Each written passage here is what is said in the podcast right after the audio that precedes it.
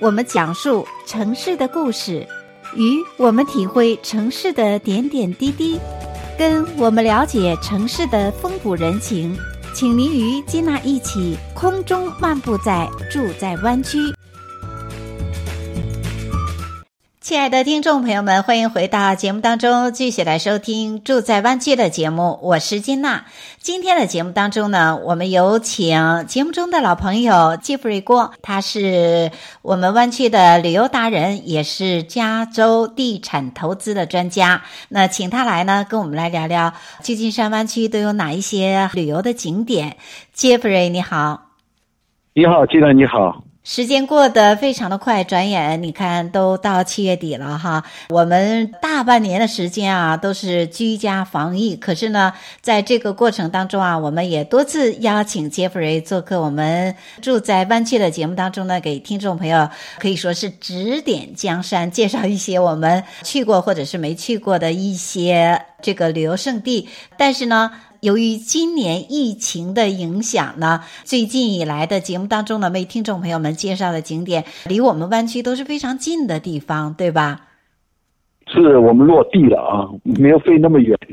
那今天会给我们听众朋友介绍旧金山湾区的哪一些地方旅游胜地呢？对，我们现在先大概介绍一下湾区啊，因为我们常常会被呃问到，呃，因为从我们。大部分都从中国来，那么，所以我们跑到湾区来住，然后来玩的时候，我们发现一个问题啊，你有没有感觉到现在是，其实应该是盛夏啊，七月份是北半球的盛夏，嗯，可是我们大家都觉得这里特别舒服啊，凉风习习的，到了晚上也有的人家还得关窗子啊，因为受不了那个窗子外面的凉风啊，不断的进来，晚上出去散步，我们饭后散步啊，我都要穿一件外套。啊，那么所以很多人就觉得说，嘿，这奇怪啊，为什么到了七月份反而是降温了？啊，为什么我前面五月份的时候，六月份还有有一定的高温啊，到了七月份反而是降温？因为气候对我们的旅游是非常的影响的。可是呢，这些是怎么回事呢？那我们大概介绍一下湾区啊，这里湾区呢，每个人都讲得出来啊，哦，我因为我们是地中海式气候，那地中海式气候是什么特征呢？怎么会形成这样呢？啊？那为什么我们到了冬天反而有时候蛮暖和的啊？那这是怎么回事？那很多人都不知道这是怎么回事，因为这个气候类型只有我们中国是没有的啊。整个西海岸的两个气候类型，中国通通没有啊。为什么呢？因为中国没有西海岸啊。那其实美国和中国的面积呢，呃，差不多啊。有一种说法说美国九百三十万，也有说是九百七十万，中国说九百六十万，所以你觉得真的是差不多。而且都在北半球，都在是中纬度啊，那所以呢，那我们就把两个地图给叠在一起，这样的话大家就比较了解了。哎，啊，这样讲就非常有形象感。对，对，那我们给它叠在一起不就好好办啊？那我们住在湾区，我们如果叠在一起的话，我们相当于住在中国什么地方呢？住在住在我们新疆、西藏和阿富汗交界的叫帕米尔高原这个位置。嗯，啊，那边呢是终年的白雪皑皑啊，气候条件非常的差。那可是我们这里却是什么？三百天的晴天的日子，阳光充足的位置是，那么这样的话呢，你不能说只用讲纬度啊，因为我们这里的纬度相当于山东省，啊。这个大概有了解啊，嗯，对，那么所以呢，你因为对反了啊，不在我们的呃大陆海西海岸中纬度，所以一般都是地中海式气候。地中海式气候顾名思义，就是因为在地中海这个沿岸这些地方，包括意大利啦、希腊啦、西班牙啦，都在这个气候带范围内。那么因为符合这个特征，可是你知道，其实世界上有很多的呃地中海式的那个位置啊，包括。南半球也有啊，很出名啊，在智利啊，在澳洲啊，在南非，整个南非都是。那是所以大家有的特征，都是出红酒的，对不对？我们旧金山湾区也是出红酒的，很出名的，嗯，就是因为这个气候带啊，这个气候特征造成的啊。那么气候也相对干燥，我们离海岸线很近，但是我们很干燥。哎，大家说的奇了怪了，为什么我们离海岸线那么近？我们记得我们大部分的人都来自于中国的东海岸。啊，那我们都很湿润的地方，为什么这里离大海那么近？诶，我们其实很干燥哎。是的，因为北半球的风是从东向西吹的，所以我们旧金山湾区这里的气候有趣就有趣在，我们的风是从大陆吹向给我们的，不是从海洋吹给我们的。嗯，所以我们其实处在半半干燥地带。哦，啊，那么为什么形成我们在夏天不热呢？好，海上还是有影响，整个北太平洋它是叫顺时针洋流。那么顺时针洋流就造成了我们在东海岸啊，我们中国的东海岸到了夏天又湿又热，因为什么？因为我们的它的风是从热带吹上来的，啊，叫热带风暴，有没有听过这个话啊？是的。可是我们这里的风呢，是从上面从阿拉斯加那边吹下来的，所以是冷洋流，嗯啊，所以我们到了海岸线，有没有感觉到特别凉？特别是行走在一号公路的海岸线上，哈，对，是每天早上还有雾啊，有些时候还有雾，是对，尤其到了七月份，它的洋流的最强的影响带正好影响到我们旧金山湾区。哇，所以我们常常有 Mark Twain 的名句：“最冷的不过旧金山的夏天。”哈，是没有错啊，真的是很凉。那么尤其有趣的是，那么因为洋流从北往南流，所以它的影响整个大陆。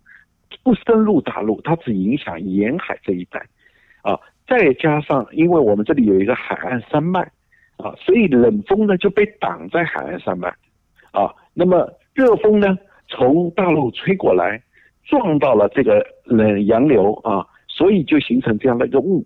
那我们于是呢，我们开到那个 Half Moon Bay，我们这里阳光灿烂，一过了山，那边全是雾天，对不对？就被挡在那里。那么到了。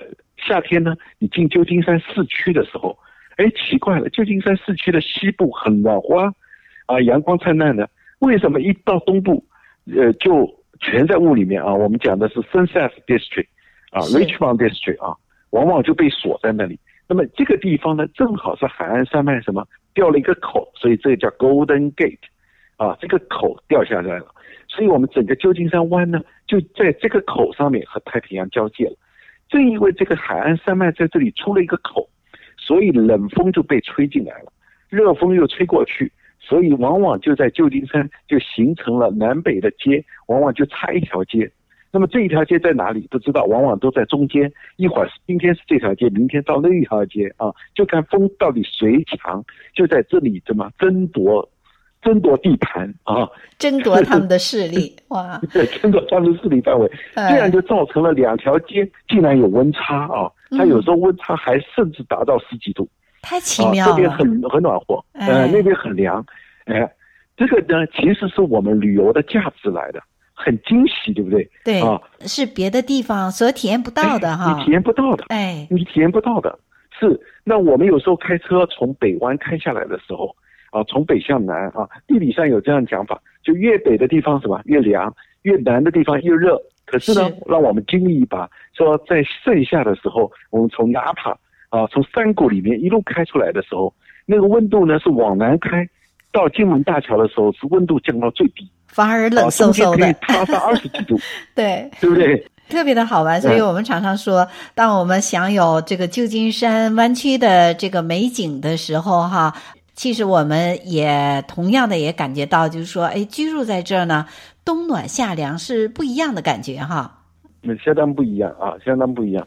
所以这样的一个特征的气候呢，所以我我们今天我们最主要讲旅游啊，所以气候的研究对我们的旅游非常有用哦，非常的有用。常常拍，对，非常有用。那么于是呢，我们如果因为。呃，Jeffrey 很喜欢拍照嘛，啊，哎，你会发现其实真的因为有阳光和没有阳光差别很大，对不对？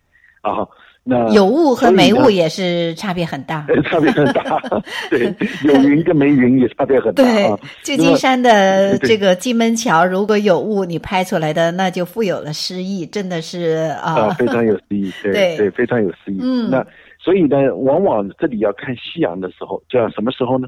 就要在秋冬天。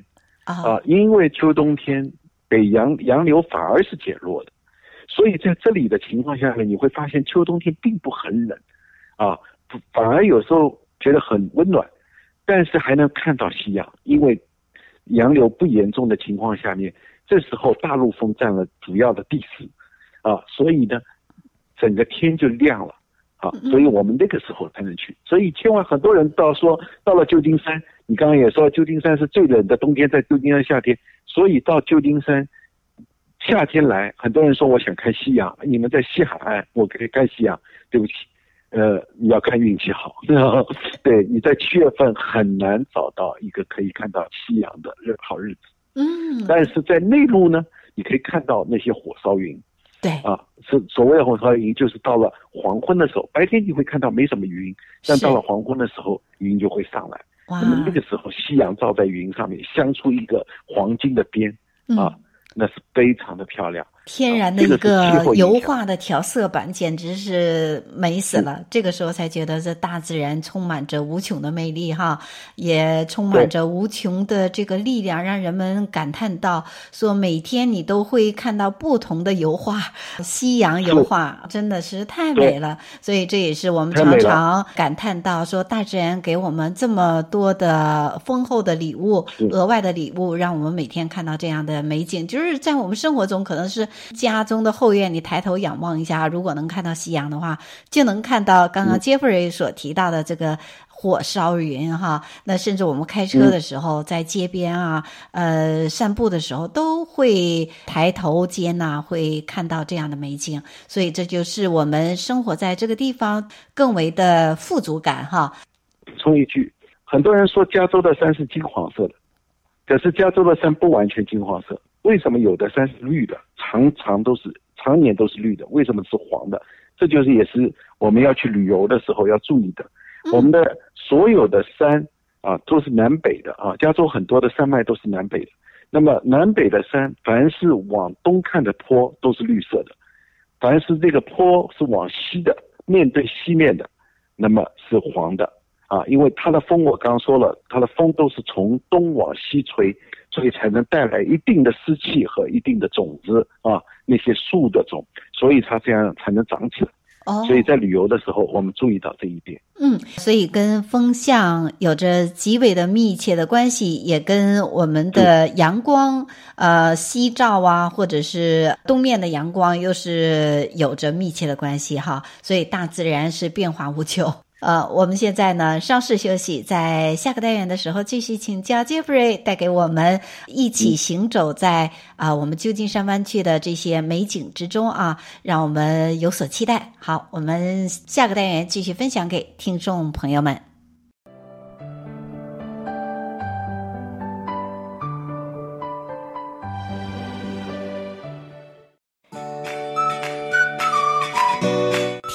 我们讲述城市的故事，与我们体会城市的点点滴滴，跟我们了解城市的风土人情，请您与金娜一起空中漫步在住在湾区。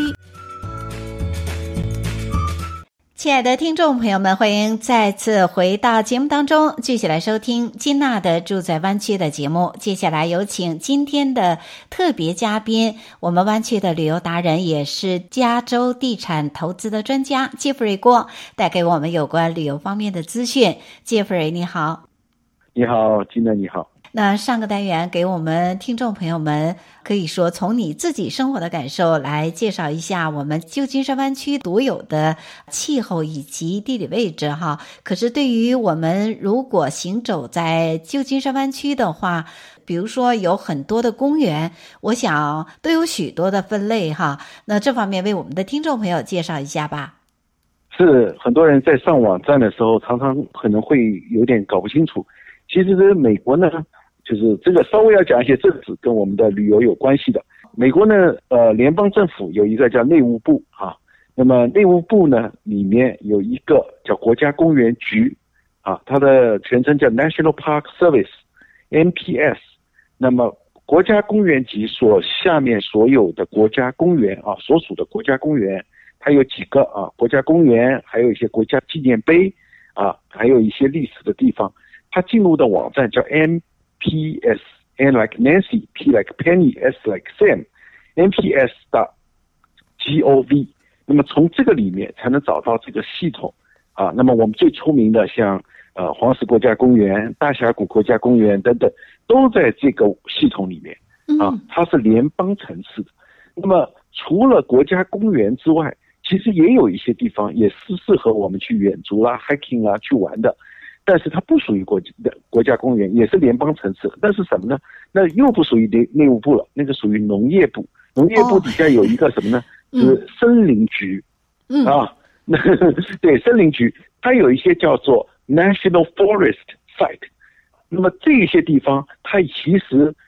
大部分、绝大多数、百分之九十属于国家保护的林地，哦、但是一小部分它也开放给游客进去旅游。嗯、那么，所以呢，这是另外一套系统，相当于原始森林这个保护区域哈。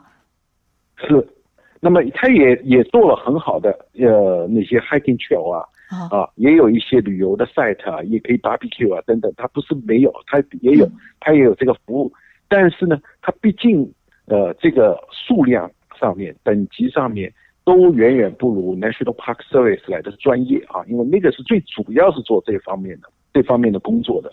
那么，所以呢，我们百分之九十九的，就是联邦层次的旅游的景点，就 National Park Service 啊，都在这个国家公园系统内。那么，国家公园呢，基本上，呃，各位去国家公园这个级别，你看到 National Park 的这一个级别的。往往档次都比较高。那么其次一点叫 National Monument，那么我们就介绍一下我们湾区。湾区有没有国家公园？有，只有一个。因为我们离我们远的是什么？很出名，像优胜美地啊，这都是国家公园。是。但是离了我们近的啊，有一个叫 Pinnacle National，原来叫 National Monument 啊，原来的级别比较低，后来经过加州的议员的争取啊，因为它经费不一样啊，联邦拨的经费不一样，后来呢？呃，就升级为 National Park，这个离我们这里很近，呃，从我们南湾出去才一个多小时就到了。请 Jeffrey 再重说 National Park 的名字。嗯啊、对，它叫 Pinnacle National Park。那么我们这里过去呢，可以走两个，它有两个进口，分别呢，它总门呢是走在二十五号 Highway，在 Hollister 那边进去。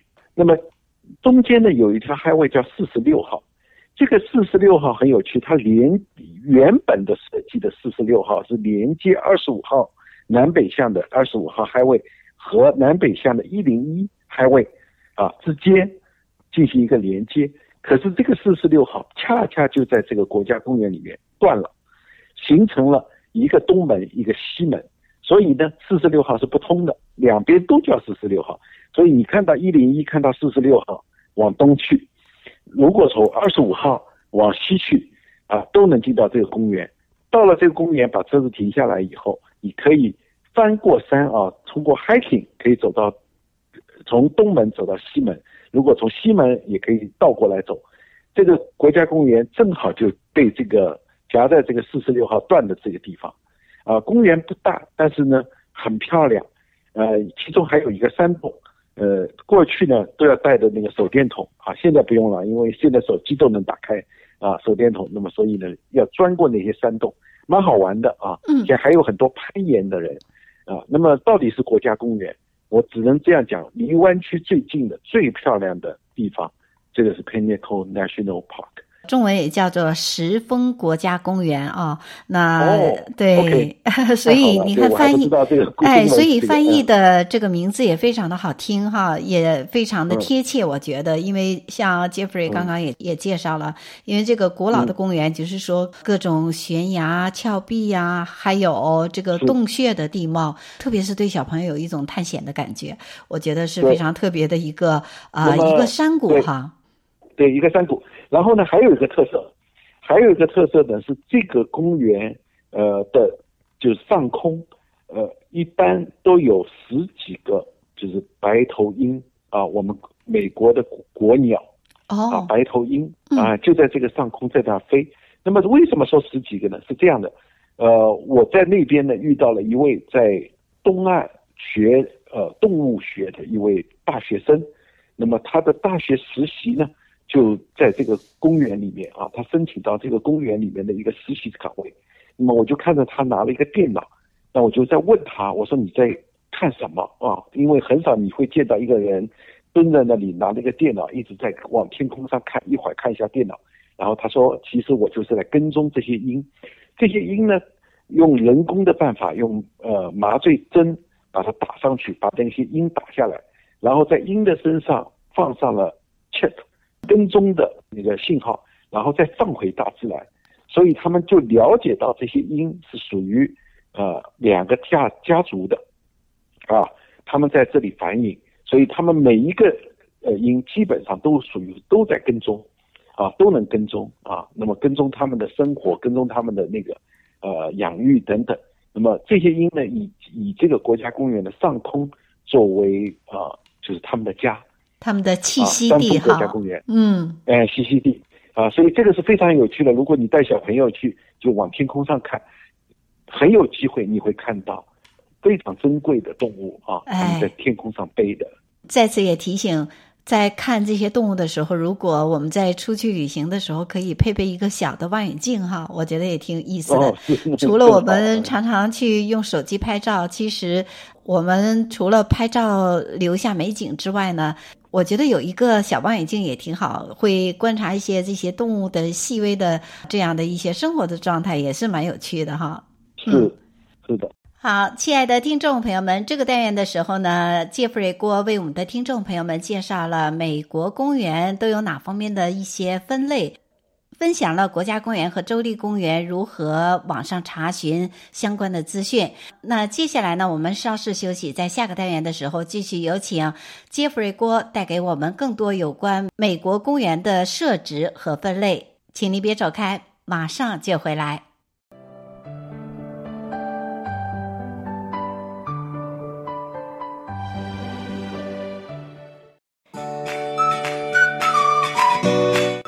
我们讲述城市的故事，与我们体会城市的点点滴滴，跟我们了解城市的风土人情，请您与金娜一起空中漫步在住在湾区。亲爱的听众朋友们，欢迎您回到节目当中，继续来收听住在湾区的节目。我是金娜。接下来的单元当中呢，继续有请今天的特别嘉宾。旅游达人、加州地产投资的专家杰弗瑞郭带给我们有关国家公园的旅游方面的资讯。杰弗瑞，你好。你好，金娜，你好。然后接下来呢，除了国家公园之后呢，那我们就是进入州立公园。州立公园呢，它是州一级的啊。那么其实呢是蛮出名的啊，也有很多蛮出名的啊。我们从我们湾区出发，我们往往会沿着一号公路开，对不对？很多人会去看到什么赫斯古堡这些，这些都属于加州州立公园所管理的一些地方。那么我们旧金山湾区呢，州立公园有很多，就是说有没有呃可以介绍附近的，像 Henry Cole 啦等等，这些都是很漂亮的州立公园。那么这个是州系统的啊，州的呃政府的公园，州下面还有一些像县立公园，County Park 就是县立公园，对不对？嗯。啊，那县立公园。那么当然还有 city 的，还有 regional 的等等。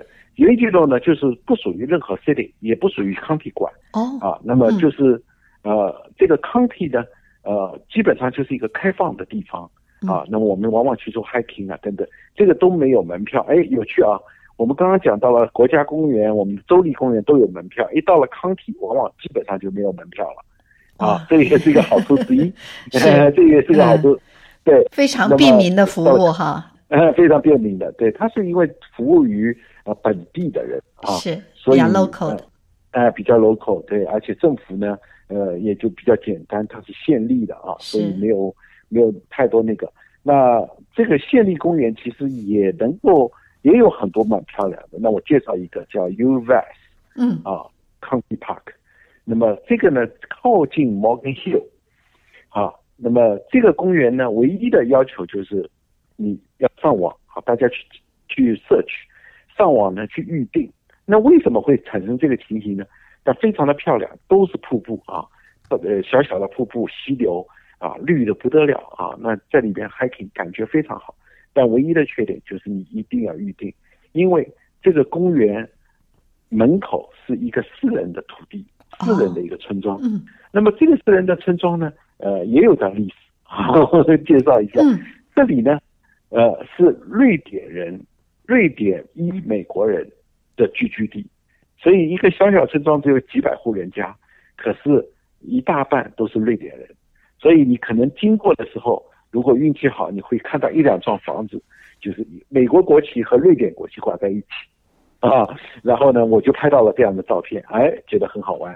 那可是这个公园的入口呢，却要经过这个村庄，啊，那么经过这个村庄呢，为了减少车流量，那么所以呢，他们双方有一个约定俗成，呃，在这个公园里面不能建太大的 parking lot，因为这样的话 traffic 太多。啊，车流量太多，所以呢，这个公园只造了一个小小的呃 parking。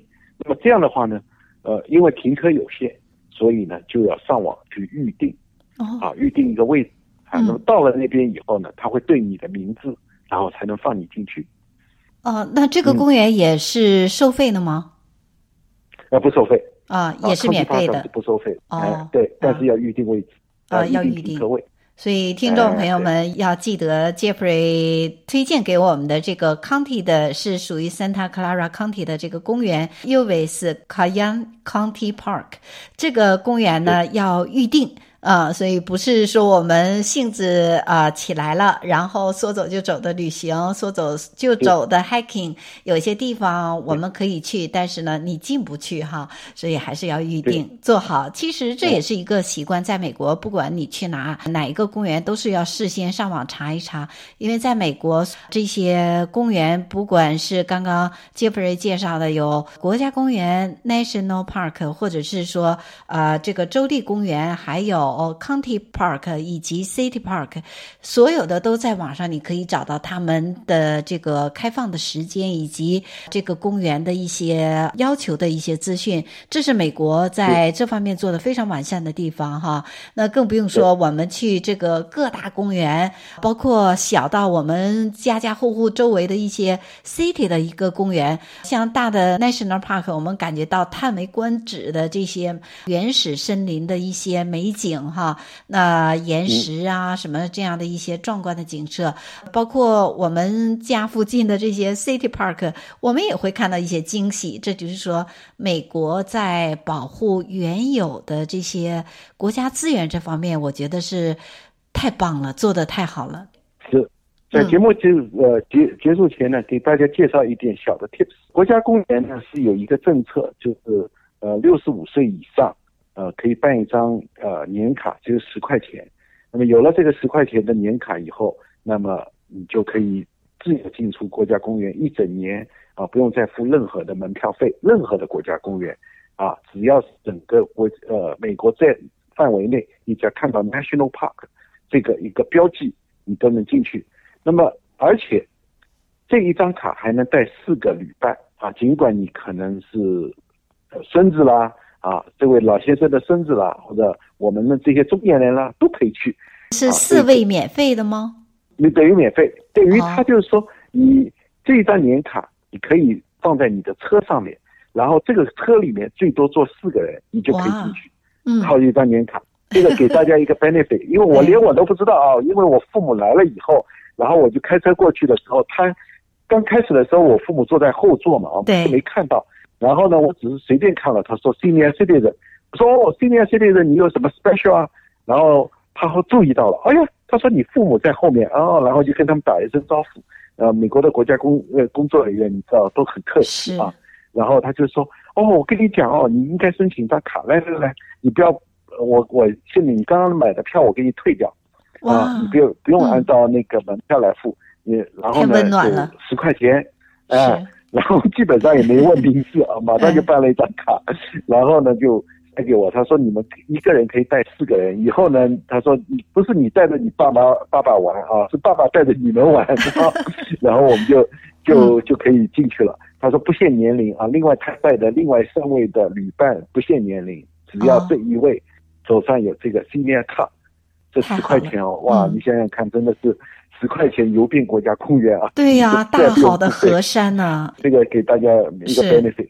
这是很好的一个提醒。不过呢，其实现在听起来六十五岁已经不算是老人家哈。好年轻。对呀，现在感觉六十五岁也是因为生活条件好了，六十五岁的人都是充满着体力和这个精力啊，所以办一张年卡，带着一家大小去旅行，这是多惬意的一件事情。而且呢，在美国虽然疫情现在不乐观这个状态，可是呢，呃，有一点非常好的地方，就是说我们。至少还没有禁足，呃，我们都可以去呃拥抱大自然，去冲向这个这些大大小小的公园，所以还是照样能够享受到这样大自然赋予给我们的美景。每次跟大自然融合在一起，对自己心灵也是一次洗涤哈。嗯，觉得非常的。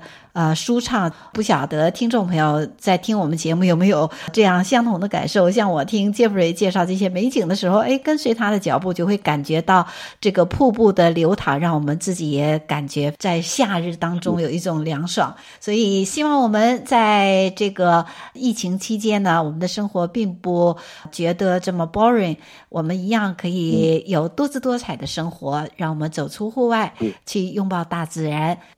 好，那非常感谢杰弗瑞今天带给我们这么丰富的资讯，也希望在下次的节目当中呢，继续带领我们游山玩水啊，丰富我们生活的这个乐趣。呃，谢谢，也祝听众朋友们有一个愉快的下午。我们下周同一时间再见，谢谢杰弗瑞，谢谢蒂娜。